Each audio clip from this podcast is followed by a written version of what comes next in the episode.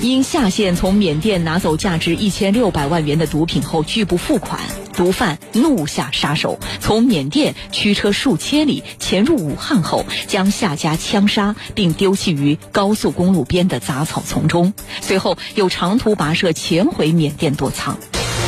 五月三十一号，武汉市公安局宣布，武汉警方组成二十多人的追捕专班，经过二十多天跨省跨境作战，成功的侦破五六跨境跨省持枪杀人案，打掉一个武装贩毒团伙。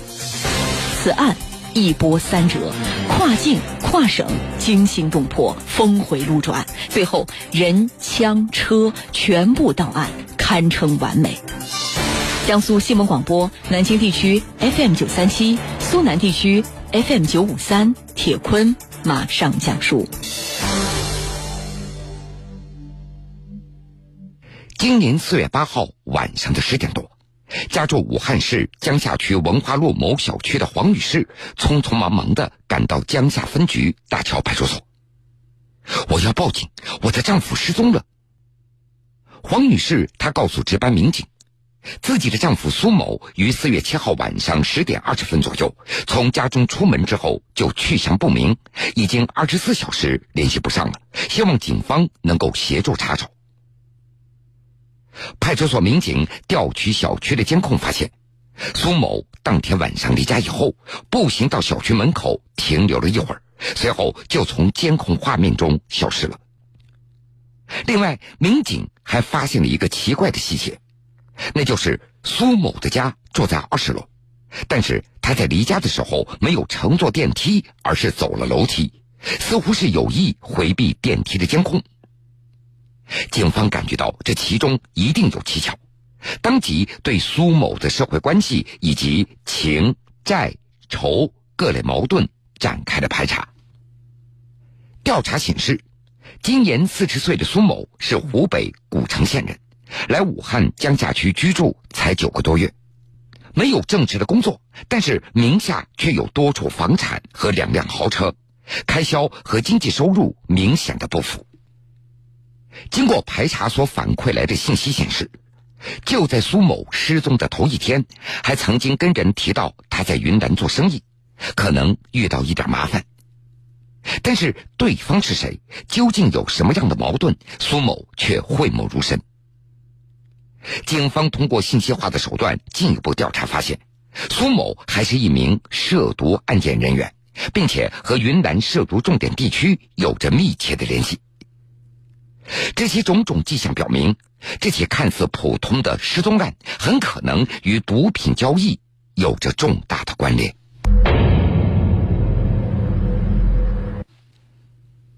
为了搞清楚苏某失踪以后到底去了哪里。警方又重新回到了事发现场，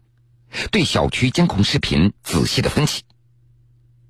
监控显示，苏某在出门以后，在小区门口停下了，手里夹着香烟，反复的在徘徊着，像是在等待什么人似的，之后就消失了。民警反复查看周边的监控，都没有发现苏某步行离开的影像。警方发现，事发时段小区门前总共有四十七台车经过。首先对其中的十九台出租车、网约车逐一的查证，排除了苏某乘坐的可能性。于是转而对另外二十八辆社会车辆逐一的甄别和核查。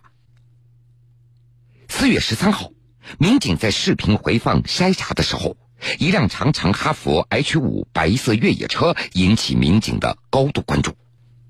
这辆车值得怀疑，因为前后都没有悬挂车牌，前排的两个遮阳板一直都是放下来的。事发当日的白天，这辆车曾经多次出现在小区的周边。当天晚上从小区经过以后，连夜从京港澳高速离开了武汉。警方就此认为，这辆白色越野车和苏某失踪有着密切的关联。办案民警就开车顺线追踪。四月十四号，民警追到湖南境内芷江收费站外的一个加油站，终于第一次捕捉到了两名嫌疑男子下车加油时所留下来的正面清晰的头像。民警继续驾车追踪，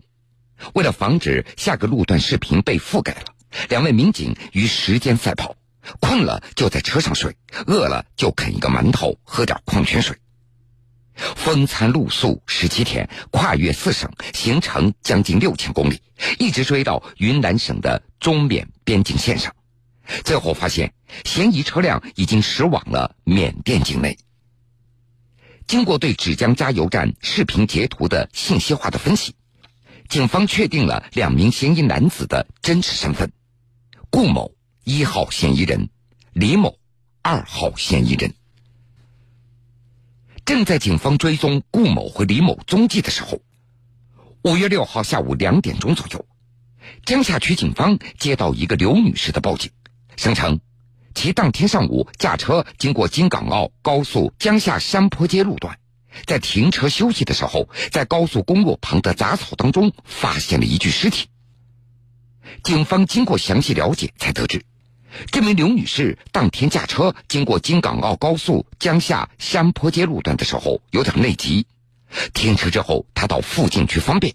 随后看到附近的杂草丛里有竹笋，她就想挖几个带回去，没想到。扒着扒着，竟然扒出了一条人腿。刘女士惊慌失措的跑回车内，直到开到咸宁的时候才报警。仙宁警方又将警情转给了江夏区警方。接警以后，民警冒雨沿着辖区高速一侧徒步寻找将近三个小时。最终，在京港澳高速一千二百二十五千米处护坡下方的杂草丛内，发现了一具高度腐败的无名男尸。经过现场的勘查和尸检，初步认定死者那是被他人枪击致颅脑损伤死亡的，死亡时间应该是在一个月左右了，所在的位置应该是抛尸的现场。死者是谁？因何遇害呢？现场没有任何价值的指向，一时间迷雾重重。但是，根据死者的衣着、体态等这样的特征，民警不禁将其与一个月前发生的苏某蹊跷失踪案联系在一起了。后来又经过法医的骨龄的检验，死者那是在四十岁上下，和苏某的年龄非常的吻合。另外，再加上死者的衣着特征和苏某也高度相符。民警就连夜上门提取到苏某儿子的血液，与死者 DNA 进行了比对，最终确定，该死者就是一个月前的失踪人员苏某。江夏警方正式对五六杀人案立案侦查。经过对一号嫌疑人顾某以及嫌疑车辆的研判分析，所有的情报线索都指向云南中缅边境。专案组分为两个工作小组，一路驾车赴勘线路，一路直飞昆明，到红河西双版纳开展摸排。犯罪嫌疑人异常狡猾，在高速路上反复上下，扰乱侦查视线，制造各种假象。办案民警拨开迷雾，初步判定本案一号和二号犯罪嫌疑人分别在境内、境外两地，基本掌握了一个以顾某、李某为首的跨国跨省武装贩毒团伙。铁坤继续讲述。五月十六号，二十多名民警飞赴了云南。鉴于主犯顾某和李某分别在境内、境外两个地方，相隔有八百多公里，其他团伙成员也分散在边境多地，很难在同一时间收网。专案民警们就辗转多地，与当地警方沟通对接，制定侦查方案，确定了先捕境外，再抓境内的方针，耐心等待着收网的最佳时机。五月十九号，专案组获得一个线索。说一号嫌疑人顾某和嫌疑车辆在缅甸境内一个汽修厂的门前出现了。专案组火速通过云南警方向缅甸警方通报。五月二十号的上午，缅甸警方一举抓获顾某，并且扣押了那辆嫌疑车辆白色哈弗 H 五。中国缅甸警方在边境顺利完成交接。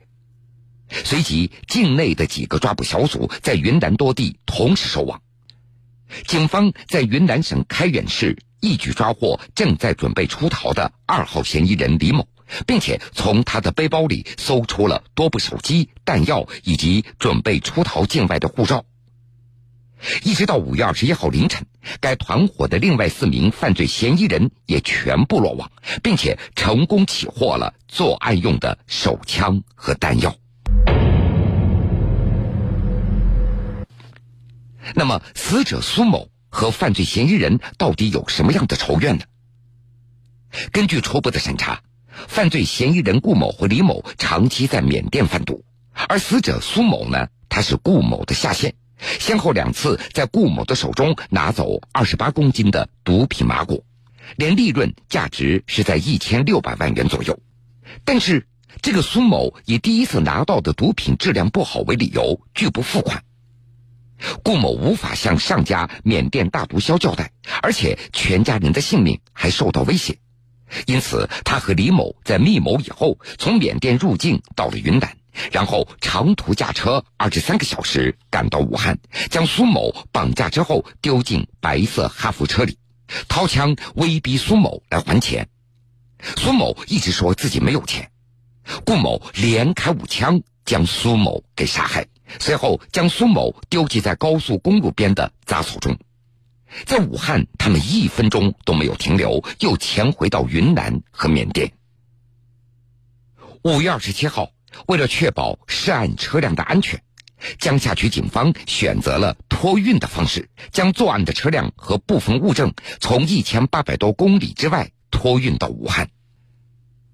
为了确保押解嫌疑人的安全，